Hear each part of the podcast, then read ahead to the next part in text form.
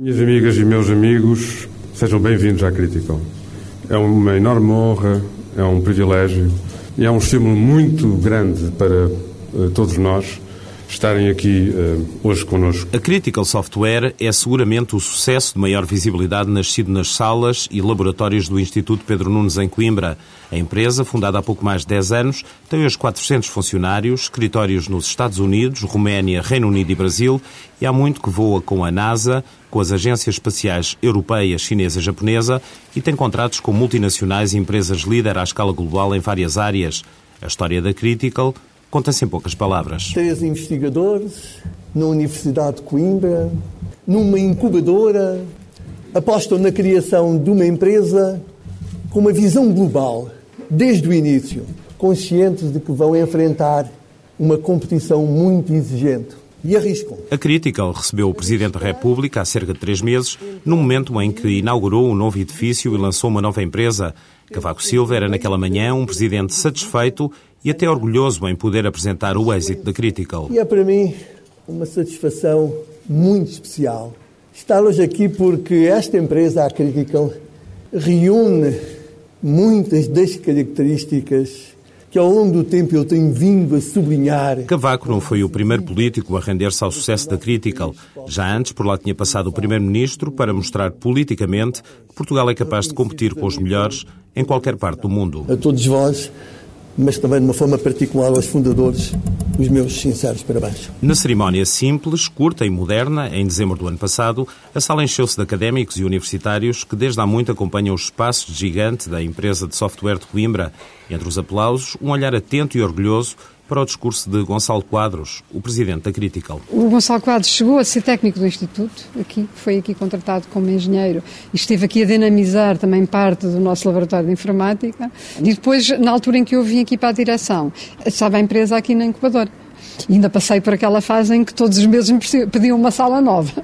E, e, no fundo era muito difícil de gerir, porque, enfim, o espaço era limitado, e, e era, mas era compensador, não é? Vê-los a crescer. Ah, e temos aqui mais um projeto, precisamos de mais uma sala. Lá andávamos nós ali a ajudar, a, a empurrar uma empresa um bocadinho mais para o lado, para eles ficarem juntos, e, e lá se conseguiu. Ao fim da quinta sala, tive que lhes dizer: olha, agora já, já não há mais. e, e pronto.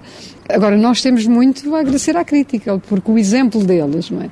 A razão do sucesso da incubadora é, uh, em grande parte, uh, devido ao sucesso da crítica. Teresa Mendes é a diretora do Instituto Pedro Nunes. Há imensos casos. Eh, falou na, na área de software, temos o IT, é, está realmente uma dimensão interessante. A NetVita, criostaminal, a CWJ, a Figueira de Foz. São alguns dos exemplos mais sonantes de empresas que saíram do IPN, Instituto Pedro Nunes, uma associação criada há 18 anos pela Universidade de Coimbra, juntamente com empresas, associações e outras entidades do meio académico e que pretende fazer a ponte entre o que a Universidade ensina e investiga e o que o mundo empresarial precisa. Em 12 anos, apoiar mais de 100 empresas, eh, onde são empresas que têm mudado o panorama empresarial eh, e o transformado no bom sentido, creio eu. Ter criado mais de mil empregos qualificados. Nós estamos a falar de, de, mil empregos em que seguramente mais de 85% serão pelo menos acima do bacharelato, com imensos doutores, com imensos mestres e, no fundo, com um volume de negócios que se estima que em 2008 uh, ultrapassa os 50 milhões de euros. É? Portanto, isto em 12 anos. Uh, acho que é importante para, uma, para a cidade. Acho que nós sentimos isso. Portanto, eu agora com o meu chapéu académico, não é? Nós sentimos que os nossos alunos neste momento, eh, nós temos capacidade de os fixar na cidade, muito mais do que aqui há 10 anos. Para além dos resultados no terreno, o trabalho do IPN tem vindo quase que silenciosamente a ser reconhecido sobretudo lá fora. Tínhamos já a consciência de que estávamos a fazer um trabalho ao nível das melhores incubadoras do mundo, e isso não tenho dúvida absolutamente nenhuma. Aliás, muitos deles vêm cá porque apreciam o nosso modelo. Eu já fui, e uh, aqui a minha equipa da, da, incubadora, várias vezes ao estrangeiro, apresentar o nosso modelo. Um modelo que já há dois anos tinha sido premiado internacionalmente. A incubadora de empresas do IPN ficou entre as cinco melhores do mundo em 2006. Na última edição do prémio, em 2008, ficou no segundo lugar mundial à frente de 50 incubadoras de base tecnológica de todo o mundo.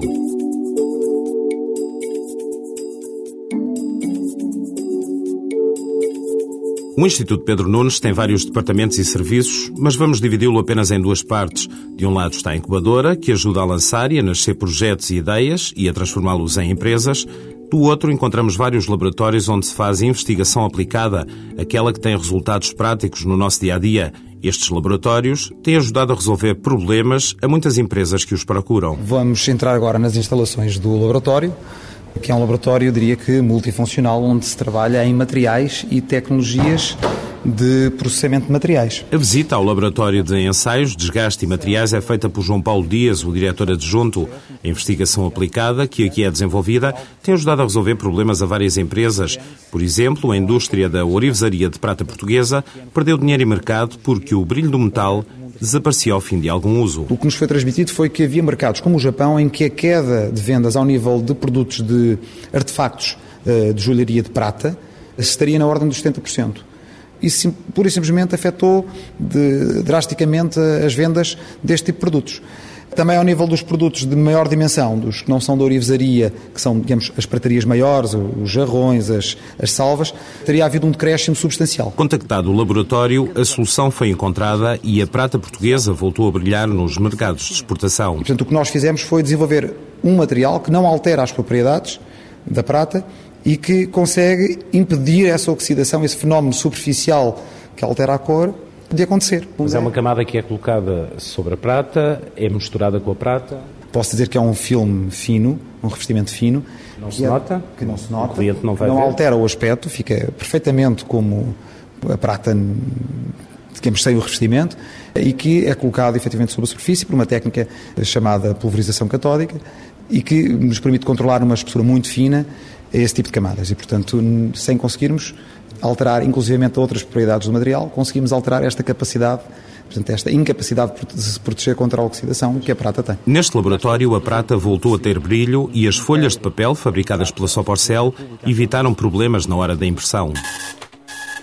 Em particular, algumas impressoras ofereciam eh, resistência à passagem de papel e causavam algumas paragens de papel e alguns problemas. Encravavam. Encravavam, exatamente. Constatámos também na altura que o papel da, portanto, da sua parcela era um papel muito bom, muito rígido, muito, muito encorpado e isso, esse aspecto de qualidade, digamos que era um aspecto que o transformava num papel muito interessante do ponto de vista qualitativo, era um obstáculo em alguns casos. E, portanto, no fundo, o que nós ajudámos a fazer numa fase inicial foi perceber o problema, entender o porquê dessas paragens e torná-lo mais imune a essas paragens, tornar o papel mais eh, modelável, mais fácil de utilizar e mais, eh, no fundo, com maior capacidade de transpor os obstáculos que uma impressora ou com uma fotocopiadora oferecem. O trabalho e a colaboração foram mais longe e o laboratório e a Soparcel chegaram a uma máquina que permite à empresa ver com todo o rigor a qualidade de papel que produz Antes disso, esta avaliação era feita a olho. A única coisa que podíamos fazer era a tal avaliação visual, consegue dar-nos algumas pistas, mas não é objetiva. E quando se está a tentar trabalhar e tentar atingir um, um objetivo, é muito fácil ver uma, uma diferenciação onde ela não está. E depois há outro problema, é que um olho treinado consegue ver pequenas diferenças que se calhar um utilizador final não, não consegue ver, ou, ou se consegue ver não presta atenção. Então, ter números permite-nos definir patamares. Não só o patamar, a partir daqui, a partir deste índice, para dizer qualquer coisa, a partir de 20 temos um problema que pode ser, começa a ser detectado por alguns utilizadores, a partir de 30 por quase todos, a partir de 40 toda a gente vê, mas permite-nos também dizer que uma diferença de 2 pontos, 20 ou 22, para a maioria dos utilizadores é a mesma coisa. Portanto, estamos a melhorar, mas na prática, para o utilizador final, não estamos a melhorar rigorosamente nada, não é esse o caminho, temos que seguir outro. Nuno Oliveira foi um dos técnicos da Soporcel que se envolveu nesta parceria entre o IPN e a líder mundial de papel de escritório no segmento topo. Depois deste projeto, a Soporcel passou a anunciar que as folhas A4 que produz estão 99,9% livres de encravar em fotocopiadoras e impressoras. Com a utilização da máquina conseguimos definir patamares e sabemos que a partir de um certo patamar o defeito começa a ser uh, detectado pelos utilizadores mais exigentes. Portanto, quando esse patamar é atingido, embora a maioria dos utilizadores seguramente uh, não fosse notar o defeito, ele estava lá. É, ele estava lá, portanto, para-se, interrompe-se o processo de produção desse lote de papel, corrige-se o problema e evita-se que esse papel chegue ao mercado com o defeito e evita-se numa fase bastante inicial do processo.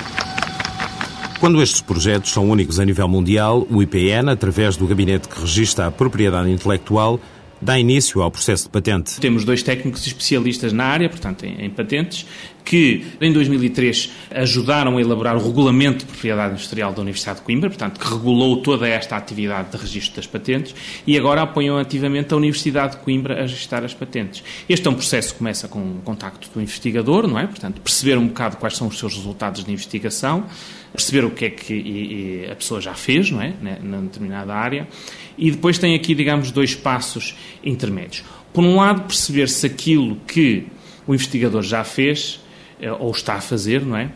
Eh, não foi antes já patenteado por alguém. Portanto, por esse mundo fora, há muita gente a investigar, não é? E muitas vezes é natural que nos Estados Unidos, no Japão, noutro sítio qualquer, alguém já tenha feito a mesma, a mesma investigação, alguém já tenha tido a mesma ideia e alguém já tenha registrado. E aí, enfim, pode-se continuar a investigação, pode-se comercializar esses resultados, agora já não se pode é patentear. Por outro lado, há também a necessidade de perceber se essa investigação ainda é uma novidade. Perceber se é uma invenção que ainda não é do domínio público. Carlos Cerqueira explica que até ao momento a Universidade de Coimbra tem já 15 patentes mundiais registadas. O gabinete dá também apoio a empresas que queiram salvaguardar a propriedade intelectual de produtos e serviços. O IPN é uma estrutura com três edifícios baixos e modernos que ficam dentro de Coimbra, mas fora da agitação da cidade. A incubadora funciona no edifício de topo e dá apoio e acompanhamento a empresas que estão a dar agora os primeiros passos.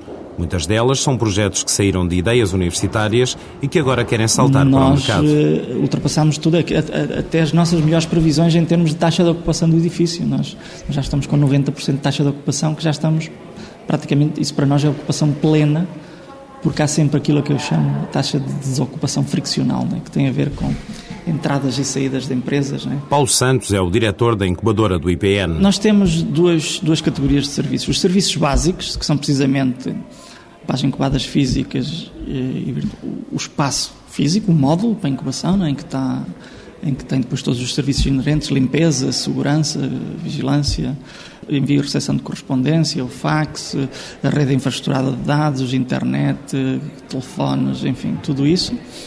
Nós depois entramos com o capítulo dos serviços especializados, como sejam uh, contabilidade financeira e analítica, muito especializada em projetos tecnológicos, que é, uma, é algo específico, é? apoio a candidaturas a sistemas de incentivos, formação em áreas tecnológicas e de gestão, coaching. Nesta altura são 35 as empresas que estão na incubadora, algumas delas já a voar no mercado global e a dar cartas em áreas de negócio difíceis, exigentes e rigorosas. Portanto, esta é a nossa sala de engenharia, em que temos as, eh, os nossos mini supercomputadores, digamos, com todo o software de análise de elementos finitos, desenho CAD, de análises térmicas, modulação de fluidos. Ricardo Patrício é um dos dois sócios da Active Space Technologies. Acho que estamos a chegar eh, neste momento à ruptura do espaço. Talvez dentro de um mês vai haver uma pessoa que já não vai ter espaço. Portanto, daqui a um mês há uma pessoa que não tem onde sentar. Vai ficar volante, para já.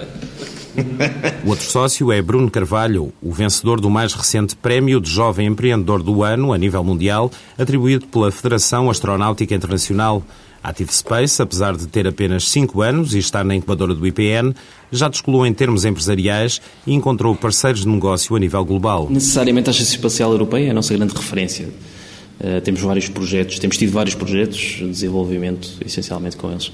Trabalhamos também para a Agência Espacial Japonesa, estamos a trabalhar, por exemplo, com, com a Galileu Aviónica, que é um integrador aeronáutico ou aeroespacial em Itália, uh, portanto, com, com, uma escala europeia. Uh, estamos agora a começar a trabalhar também para a Thales, no setor espacial. Na fusão nuclear, a UKIA e a Fusion for Energy, que são associações ou instituições europeias que, que organizam toda, toda, esta, toda esta questão da fusão nuclear. As Ice Optics, na Alemanha. Apenas alguns dos clientes de referência da Ative, uma empresa que se dedica fundamentalmente à modulação estrutural e térmica no espaço, ou seja, saber como é que um satélite reage tanto às vibrações da descolagem como à temperatura quando está lá em cima. Nesta altura, a empresa de Coimbra está envolvida em projetos espaciais que a levam a Mercúrio e a Marte. Ambos para a Agência Espacial Europeia e em parceria com a Agência Espacial Japonesa. Uh, um deles, uh, num deles estamos a fazer o, todo o desenho e a arquitetura térmica uh, de um instrumento que que serve para, para estudar os solos. Hum, portanto, vai a bordo do rover, de um rover marciano e serve para estudar o Sol, o Sol de Marte. Um outro para fazer estudos atmosféricos do planeta Mercúrio. Uh, portanto, é um planeta bastante quente, muito próximo do Sol, e nós estamos também a fazer todo o desenvolvimento térmico, estrutural, uh, desenho CAD, integração, e fabrica inclusivamente de um, de um instrumento óptico que, que, serve então para medir uh, uma série de parâmetros na atmosfera de Mercúrio. Isto depois serve para perceber, através da planetologia comparativa, serve para perceber como é que os planetas perdem a atmosfera, como é que a sua atmosfera evolui ao longo do tempo, uh, por aí fora. Cá embaixo e com os pés bem assentes na terra, o Laboratório de Automação e Sistemas anda às voltas com um novo meio de transporte para as cidades. Para já tem o formato de um carro de golfe, mas futuramente pode ser bem diferente, quer no tamanho, quer na aparência. O que vai manter é na mesma ausência de condutor, ou seja, um carro que anda sozinho e com baterias elétricas. Tem um sistema de guia e tem um sistema de posicionamento, ou seja, tem que ir através de um, de um, de um cabo que está enterrado no chão, por exemplo, está embebido no pavimento. E existe o sistema de posicionamento. O, o veículo tem que saber onde está exatamente para tanto para saber porque fio vai, porque guia vai, não é? Para saber porque guia vai, para saber que de facto aquilo é uma paragem, que é uma curva, que é uma zona de atravessamento de peões, e é isso nós utilizamos RFIDs, ou seja, são a, a, a mesma tecnologia que são utilizados, por exemplo, na proteção de, de, dos CDs, por exemplo, na, nos cães perigosos, eh, quer dizer, é uma etiqueta sem contacto, é? o que veio substituir códigos de barras, é? agora existem etiquetas que é possível eh, ler da mesma forma como, como eram os códigos de barras, mas sem ter a linha vista, portanto, sem passar pela, aquele código, etc. António Cunha é um investigador que está à frente do projeto Cybermoving, que irá trazer ainda este ano ao mercado nacional este novo meio de transporte que tem a filosofia de um elevador, mas não horizontal. O que nós temos já disponível é um, um, um botão que está fixo na paragem, não é? E a segunda opção é a pessoa usar um, um, PDA ou qualquer dispositivo que acede à internet, acede a uma página, uma simples página, onde vê a rede de transporte disponível e que só tem que, portanto, clicar sobre a estação ou sobre a estação que, que, que, que pretende, onde está. Neste caso, nós estamos aqui muito próximo da, da porta férrea. Uhum. É possível chamá-lo? Sim, portanto, só tenho que um, chegar ao PDA, portanto, abrir uma página, um browser normal, uh, colocar o endereço, portanto, las.ipn barra posso carregar, por exemplo, aqui sobre a estação Porta Férrea e o que vai acontecer é que o carro, dentro de 2 minutos e 30, irá aparecer nesta, portanto, nesta paragem. Então vamos lá chamá-lo aí com essa configuração toda que, que é necessário fazer.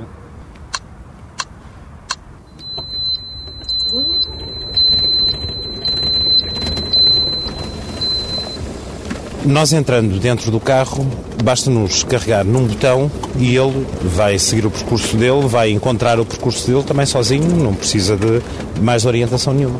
Exatamente como um elevador, portanto a pessoa entra, não é? Fecha a porta, carrega no botão para onde quer ir e, e, depois só tem que esperar, não é? Portanto, mas não tem qualquer tipo de interface com o veículo, não tem que fazer rigorosamente nada para guiar o veículo. Podemos deixá-lo aqui, outro utilizador, basta chamá-lo e ele segue. Essa é a grande vantagem do sistema, portanto, que ele vai ficar disponível para outra pessoa, portanto, eu saio do veículo e o veículo fica livre, portanto, ou vai parar se ninguém o chamar, ou vai servir outra pessoa se houver uma chamada na, no, portanto, no, no escalonador, não é? o Parque de Nações é, é, é, poderá ser uma boa aplicação, porquê? Porque é extensivo, portanto tem dimensão, é? é? um espaço relativamente privado, portanto onde se pode fazer alguma restrição em termos de espaço onde vão, onde vão andar os veículos, será interessante para aquelas pessoas que se, quer, que se querem deslocar mais rapidamente ou para uma pessoa, por exemplo, que tem alguma limitação física, poderá ser muito interessante. Ligação com a Gar do Oriente, por exemplo, a distribuição de pessoas a partir daquela estação é bastante interessante. Sim. Em breve bastará um telemóvel e na ponta do dedo estará disponível um meio de transporte sem condutor, não poluente no local e que não dará dores de cabeça a estacionar. De telemóveis, perceba o IT. A WIT Software, desde o seu primeiro dia, que definiu que teria como missão ser uma empresa única e exclusivamente especialista no desenvolvimento de software para telecomunicações móveis e internet móvel. A WIT Software teve origem num grupo de investigação do IPN. Luís Silva, o presidente da empresa e investigador universitário, foi forçado a lançar a WIT quando a antiga Telecel ganhou bases mais fortes na rede móvel. É a própria Vodafone Portugal que chega junto de mim e que me desafia para criar a WIT Software. Portanto, a WIT Software, honestamente, não parte de uma ideia minha, parte do, do cliente, neste caso a Vodafone Portugal, e desafia-me e diz que eh, gostaria que existisse uma empresa com um contrato de exclusividade com a Vodafone Portugal. Na altura nós já tínhamos um, um, um, um conjunto de trabalhos muito importantes para a Vodafone. Portanto, nascemos com um contrato de exclusividade com a Vodafone e, e, foram eles que me incentivaram a criar a empresa. O grupo de investigação deu então origem ao WIT, que é hoje o braço tecnológico da Vodafone Portugal. Deixámos de estar na parte do laboratório de informática do Instituto Pedro Nunes, passámos a estar na incubadora do Instituto Pedro Nunes. Portanto, mudámos de rua e criámos a WIT Software. A WIT Software fez então o seu período de incubação dentro do, do IPN, os tais 3, 4 anos. Um, e, portanto, viveu muito tempo nas paredes do Instituto Pedro Nunes. Hoje a WIT Software ganhou autonomia, está fora do IPN, tem 60 funcionários, escritórios nos Estados Unidos e fatura cerca de 4 milhões de euros por ano. Recentemente, a WIT foi notícia mundial por causa do iPhone. Foi a primeira empresa a conseguir meter o MMS dentro do último sucesso tecnológico da Apple. Porque este lançamento da Vodafone, tanto quanto sabemos, foi o primeiro operador em todo o mundo a lançar a aplicação da MMS para o iPhone. E esta aplicação da MMS é totalmente standard, portanto segue todos os standards dos protocolos das redes móveis, integra-se na, na, plenitude com a infraestrutura do operador móvel e é uma aplicação que é fácil de exportar para todos os países que tenham iPhones. De modo que o lançamento foi feito há um par de semanas atrás, chamar a atenção que esta aplicação é certificada pela Apple, Há mais, eh, nós temos conhecimento que há mais um par de aplicações MMS, mas essas, tanto quanto sabemos, ainda não tiveram certificação da Apple, nem foram lançadas comercialmente. Portanto, estamos aqui a falar de qualquer coisa que está no mercado, que funciona na rede de um operador móvel, permite o envio e recepção de mensagens de um iPhone para qualquer outro terminal, que as outras não permitem, e tem certificação da Apple. E isso é o garante da qualidade. Certificação feita pela Apple é uma certificação exigente e é o garante, é o selo de qualidade que, que precisava esta aplicação. O iPhone está nesta altura em 81 países e, em alguns casos, em mais do que um operador móvel. É esse o mercado potencial para o MMS da WIT Software.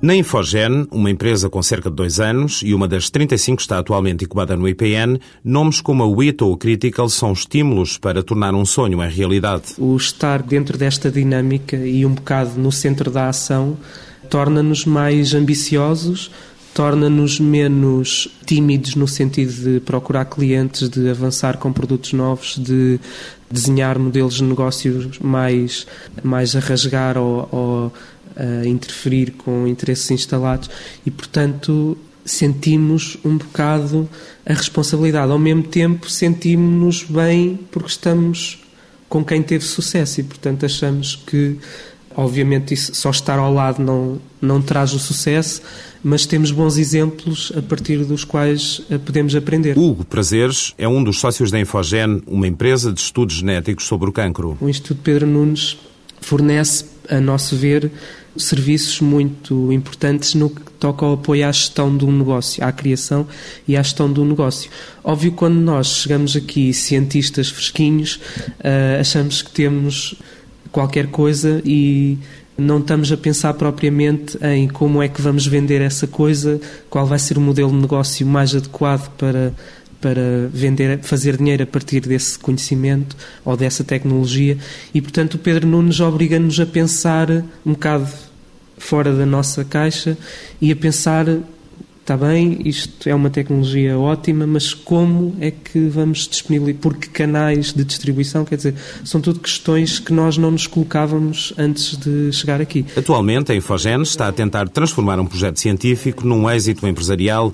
A empresa, que faz o rastreio, diagnóstico e tratamento do cancro, lançou há cerca de um ano um sistema inovador que permite às mulheres saberem se estão mais ou menos vulneráveis ao cancro do colo do útero e se o vírus causador está presente na altura da análise. A informação que nós damos é só se a mulher está presentemente infectada ou não com um desses vírus que podem conduzir ao desenvolvimento de cancro de colo do útero. Em mulheres acima dos 30 anos, esse é um marcador muito. Lá está, entramos naquele contexto binário da vida real. As, só mulheres infectadas com HPV é que desenvolvem cancro de colo do útero. A análise já há muito que era feita em Portugal. O que a Infogen traz de novo é que este teste e diagnóstico pode ser feito em casa com um simples kit, uma pequena caixa do tamanho de um palmo, sem a presença do ginecologista. É uma caixinha que tem todos os conteúdos necessários para, para que a mulher obtenha ela própria por um método cómodo e não invasivo, que nós para já não podemos revelar por questões de registro de patentes, obtenha uma amostra biológica, ela coloca essa amostra biológica uh, num frasquinho que nós fornecemos também no kit, com uma solução que preserva a integridade do DNA e, ao mesmo tempo, inativa uh, biologicamente a amostra, de maneira que ela seja segura para viajar pelos, pelos correios. Esse frasquinho é colocado num envelope que também está dentro do kit uh, e enviado para a Infogene. A Infogene faz a análise de detecção do vírus do papiloma humano e identifica se está lá presente o vírus e se está presente algum tipo de vírus com daqueles que têm elevado risco de conduzir ao desenvolvimento de lesões precursoras do cancro do colo do útero. O kit ainda não chegou ao público em geral porque falta homologação da Autoridade Nacional do Medicamento, o Infarmed, para que o produto possa ser vendido nas farmácias. Uma decisão que pode mudar em muito a vida da Infogene. A incubadora do IPN tem nesta altura uma taxa de ocupação próxima dos 100%. No edifício de dois andares encontram-se instaladas 35 empresas que trabalham sobretudo em áreas tecnológicas ligadas à informática, saúde ou telecomunicações. Nós temos um processo que é, que é bastante exigente em termos de seleção das empresas e dos projetos que, que apoiamos, não é? Porque anualmente recebemos uma média de 40 pré-candidaturas e entram 5, 6 empresas no programa de incubação física, pelo menos. No de incubação virtual entram mais. A incubação virtual, de que fala Paulo Santos, é uma opção para as empresas que necessitam de apoio técnico, mas que não precisam de espaço físico diário no IPN. Nas tecnologias de informação isso acontece muito. Imagino o caso de dois, três alunos finalistas que estão a desenvolver ali um projeto e que acham que aquilo pode ter interesse, querem reunir com clientes, fornecedores, querem fazer um plano de negócios, mas não precisam de ter um espaço físico o tempo inteiro, porque fazem em casa, fazem outro sítio qualquer. Né? Só, só não podem ter essas reuniões no café ou em casa, porque então. Uh, e, e, e, não tem, e, precisam ter o apoio também para a elaboração do plano de negócios e para as sinergias, para tentar uh, uh, descobrir possíveis cooperações, alianças com outras empresas do meio. Por exemplo, a Critical Software tem ancorada no IPN grande parte da sua formação. A Critical Software está no IPN apenas em versão virtual. A empresa há muito que descolou das instalações da incubadora e se lançou num voo empresarial de sucesso. Hoje a Critical fatura 20 milhões de euros por ano, exporta 75% daquilo que produz, emprega mais de 400 funcionários e tem escritórios em Portugal, Estados Unidos, Roménia, Brasil e Reino Unido. A empresa cresceu e hoje Gonçalo Quadros ri-se quando compara a primeira sala que a empresa teve no IPN e o gabinete que ele próprio tem hoje. Era pouco mais do meu gabinete, porque eu lembro-me que nós tínhamos alguma dificuldade em lá estar os três dentro, mas achávamos que, ok, não podemos. Uh, o espaço é caro e, portanto, temos que ser, uh, mesmo estando na incubadora, mas pronto, é um, é um custo fixo e, portanto, temos que aproveitar isto. Não vamos uh, para outra sala, que era um bom bocado maior, era mas era, não era muito mais do que o meu gabinete, talvez uma vez e meia o meu gabinete, não sei.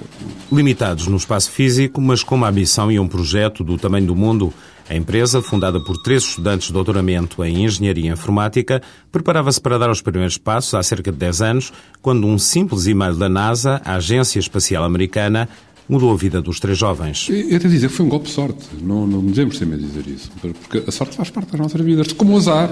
Como azar. A NASA foi sorte. Pura sorte. Pura sorte porque pura sorte a maneira como, quer dizer, nós não tínhamos a habilidade de ir, pegávamos em nós, íamos a Passadina ou a JPL, foi, e batíamos à porta e vendíamos tecnologia nossa, não é? Portanto, o que aconteceu foi o contrário, não é? Eles, alguém, um engenheiro, leu um artigo sobre a injeção de falhas e achou curioso a abordagem e o que estava a fazer e quis saber mais. E, e mandou-nos um e-mail. O e-mail estava lá no artigo, mandou-nos um e-mail. E nessa altura Critical nem sequer existia ainda, estava já uh, na nossa cabeça, tínhamos tudo um, definido e preparado. Mas quando esse, quando, quando esse e-mail aparece foi uma coisa. Nós acreditávamos bem no que estávamos a ver. E, e, depois, digamos que a arte e o engenho foi transformar essa oportunidade em algo que se concretizou, que concretizou-se cerca de um ano depois. E então tomámos a decisão logo ali de abrir a primeira subsidiária nos Estados Unidos. Então pegámos no telefone, e-mails e abrimos uma subsidiária. Nessa altura, ao final de uma semana, tínhamos uma subsidiária aberta no Nevada, uma empresa incorporada no Nevada, porque eles tinham uma empresa virtual e, portanto, davam-nos um número de telefone, um e-mail, etc. Era como se estivéssemos lá, não é? E depois telefonámos todos contentes lá para os tipos a dizer, já estivemos a pensar no que vocês, vocês disseram, têm razão, e nós achamos que temos que apostar já no mercado global, já abrimos a empresa nos Estados Unidos, está aqui o, o nosso número fiscal, o número, a, nossa conta, o número de telefone, por aí fora. Não era só Não, na altura era, era absolutamente virtual. Tínhamos uma telefonista que atendia as nossas chamadas e quando nós pedíamos para chamar alguém para nós, direcionavam o telefone para cá. E, portanto, de qualquer forma, tínhamos uma, uma empresa de direito americano que podia faturar eh, portanto, e, e, e, e, podíamos apresentar isso como, como, eh, enfim, como sinal da nossa aposta no mercado norte-americano. E o que é certo é que depois, logo a seguir, sim senhora, vamos avançar, tiramos o projeto e foi, pronto, foi, foi muito importante, obviamente, para nós. O que a Critical vendeu à NASA foi o Exception, um programa informático que simula cá embaixo erros que não podem acontecer lá em cima. Sistemas aeroespaciais, eh, sistemas de defesa, enfim, têm eh, critérios de criticidade muito rigorosos, não podem falhar porque põem em causa missões, vidas humanas, investimentos muito grandes, etc.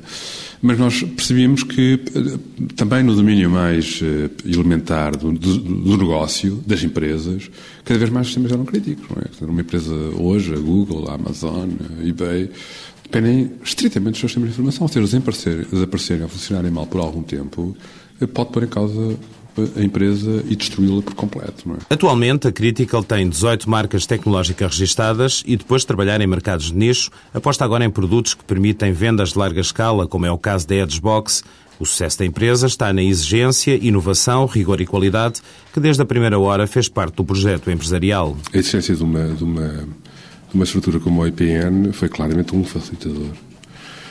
Não sei se a não existência do IPN teria sido um limitador, ou seja, teria sido um, um obstáculo que nós não conseguíssemos ultrapassar.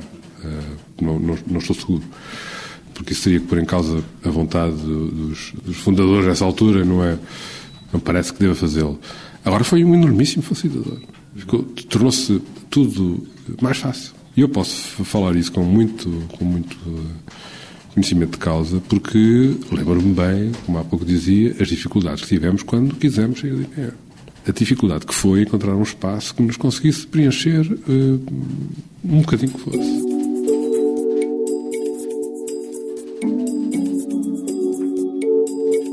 O IPN é hoje uma estrutura com provas dadas, um exemplo de sucesso silencioso que se constrói diariamente com inovação, arrojo e exigência. Com uma pequena estrutura de apenas 40 funcionários, todo o Instituto Pedro Nunes tem um orçamento anual de 3 milhões de euros. Dinheiro que provém dos serviços prestados às empresas da incubadora e de projetos que passam pelos laboratórios. Aqui não existe qualquer financiamento ou apoio direto por parte do Estado. Ah, para já eu não gosto de dinheiro, é logo a primeira coisa. A segunda é que eu acho que isto também é bom, porque eu acho que nós não há razão nenhuma para nos acomodarmos e deixarmos de ser inventivos. Agora, escusava de ser tanta pressão, não é? Também acho que uma ajudinha, uh, a ver qualquer coisa de lastro, portanto, isto também acho que é um exagero. Sei lá, 5, 10 mil euros mês, isto já era uma festa. Para chegar a este output de que falei, não é?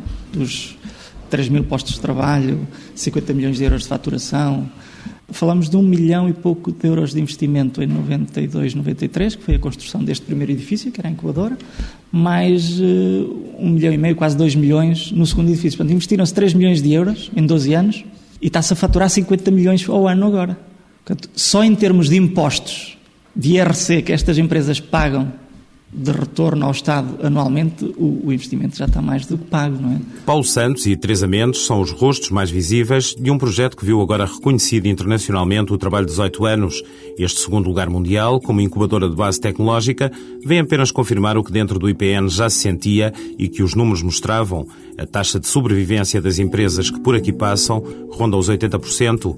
Algumas dessas empresas são já exemplos nacionais de sucesso que merecem o elogio ao mais alto nível do Estado. Uma empresa que apresenta taxas de crescimento dos dois dígitos, principalmente nos tempos que correm, nós pensamos que isso só pode acontecer nos países asiáticos. E verificar que ele acontece em Portugal dá-nos uma satisfação muito, muito particular e um estímulo para enfrentarmos a dificuldade que hoje atravessa o nosso país.